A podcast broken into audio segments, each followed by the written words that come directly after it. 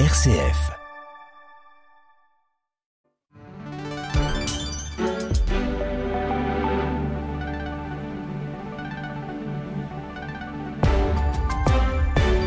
RCF, il est 19h.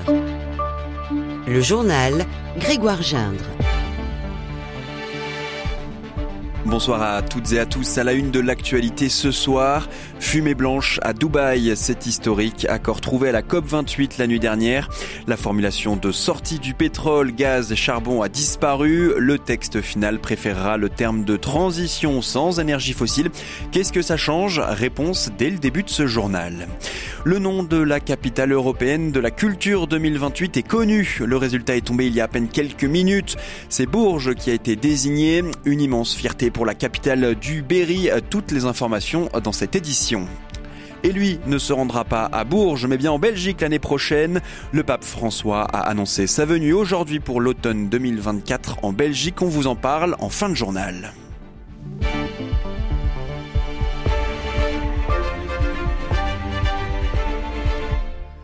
Historique, tournant majeur, une victoire. Les réactions sont euh, dithyrambiques depuis ce matin après euh, l'accord trouvé à Dubaï entre les 194 pays présents à la COP28.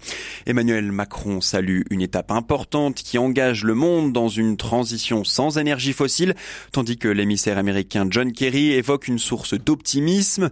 Le point clé de cet accord, c'est le consensus trouvé sur la présence du terme énergie fossile dans le document final.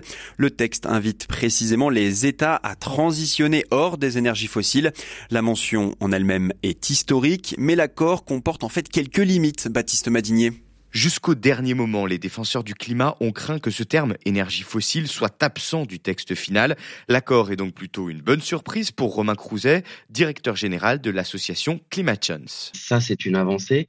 Et je dirais même plus que c'est toutes les énergies fossiles. Hein. Lors de la COP 26 à Glasgow, il y avait une mention à la sortie du charbon. Mais là, il s'agit de toutes les énergies fossiles. Donc c'est vrai que ça ouvre vers une perspective de sortie des énergies fossiles qui a le mérite d'être clairement indiquée. Une avancée importante, mais dans le détail, l'accord appuie clairement sur la souveraineté des États et ne fixe pas d'objectifs ou de dates contraignantes.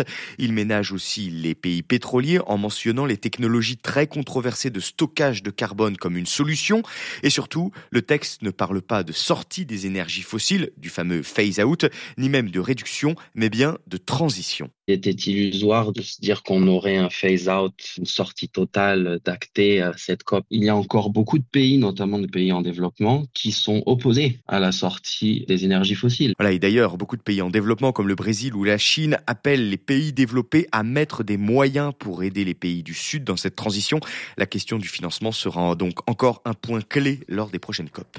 Merci Baptiste Madinier. Et cet accord historique signé aux Émirats arabes unis, un pays qui vit du pétrole en présence de milliers de lobbyistes des énergies fossiles, peut forcément interroger, alors même que, rappelons-le, l'accord n'est pas contraignant.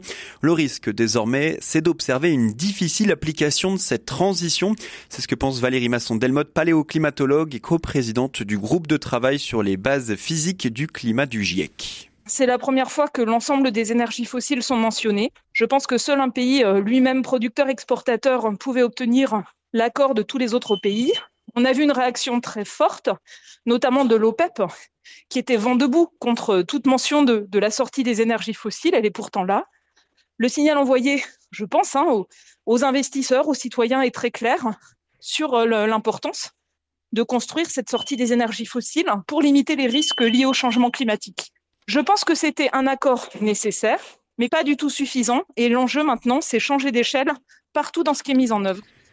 Et pour être bien complet, parmi les solutions pour entamer cette transition hors des énergies fossiles, l'accord parle de stockage du carbone, mais également du nucléaire.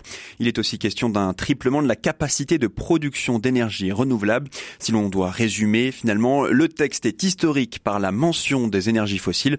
En revanche, les moyens pour y parvenir restent, restent très contestés. Retour en France, rendez-vous fixé pour le projet de loi immigration. La commission mixte paritaire qui réunit donc les 14 parlementaires se tiendra donc lundi prochain à partir de 17h. L'exécutif joue un petit peu qui tout double et reprend les tractations avec la droite. Tout au long de la journée, les responsables LR puis euh, des élus de la majorité se sont rendus successivement à Matignon pour s'entretenir avec Elisabeth Borne. Tout ça importe peu pour euh, la CIMAD, association qui vient en soutien aux migrants. Ce rejet est la preuve qu'il n'y a pas de majorité pour adopter la loi et qu'il faut donc l'abandonner.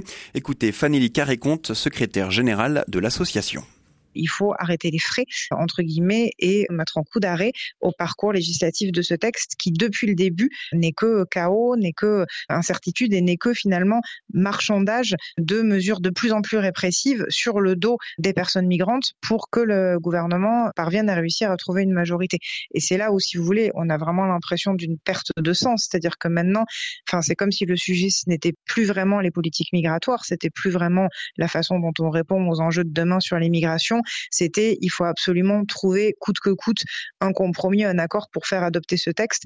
On ne se demande même plus pourquoi, est-ce qu'il est juste, est-ce qu'il est pertinent, est-ce qu'il est efficace, quelles seront les conséquences derrière.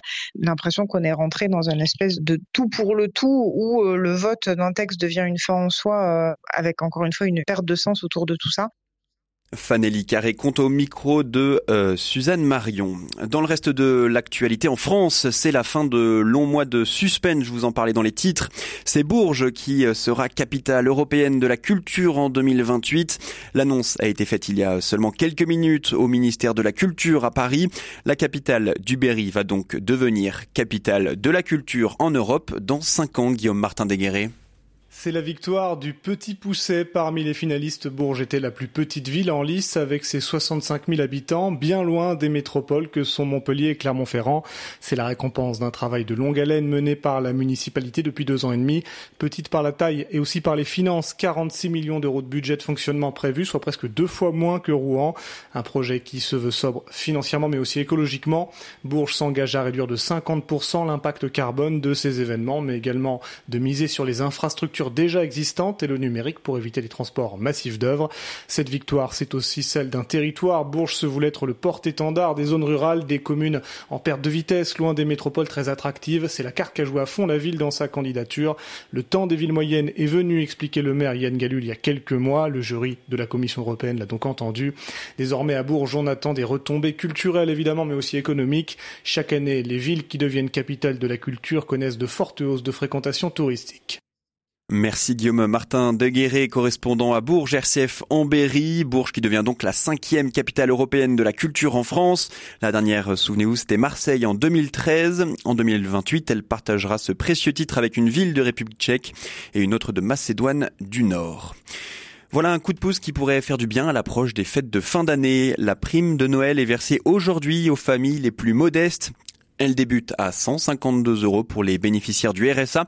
Cette prime devrait concerner autour des 2 millions de personnes en France.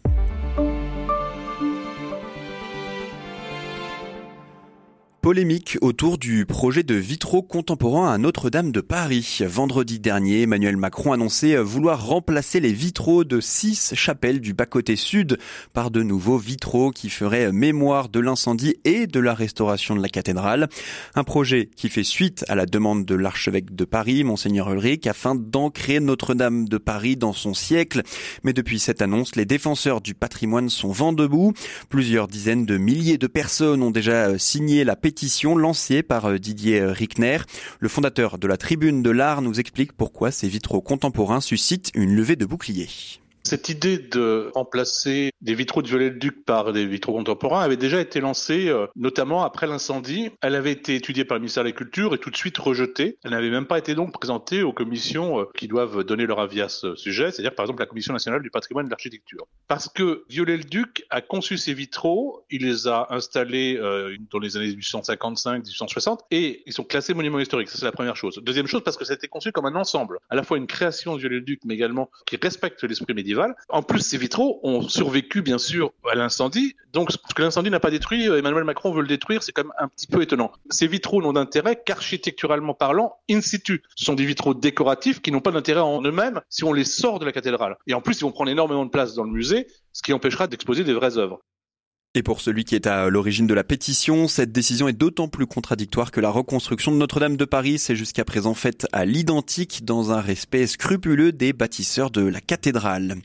La cathédrale Notre-Dame de Paris reconstruite à l'identique, oui, mais avec davantage de sécurité. En tout cas, c'est ce qu'assure Philippe Jost, patron du chantier, aujourd'hui en, en commission. Toutes les précautions ont été prises pour repenser totalement la protection incendie, dit-il. La cathédrale sera dotée d'un système anti-incendie inédit qui doit, je cite, étoffer tout éventuel départ de feu. Notre-Dame de Paris doit rouvrir au public le 8 décembre 2024. C'est une première depuis 1995. Le, la visite d'un pape en Belgique, annonce effectuée par le pape François à la télévision mexicaine. Le, le souverain pontife viendra à l'automne prochain pour fêter les 600 ans de l'Université catholique de Louvain. Les précisions de Jean Lannoy, RCF Belgique. C'est arrivé comme une surprise, le pape François viendra bien en Belgique. Pour l'instant, il y a assez peu d'informations puisque tous les détails ne sont pas encore réglés.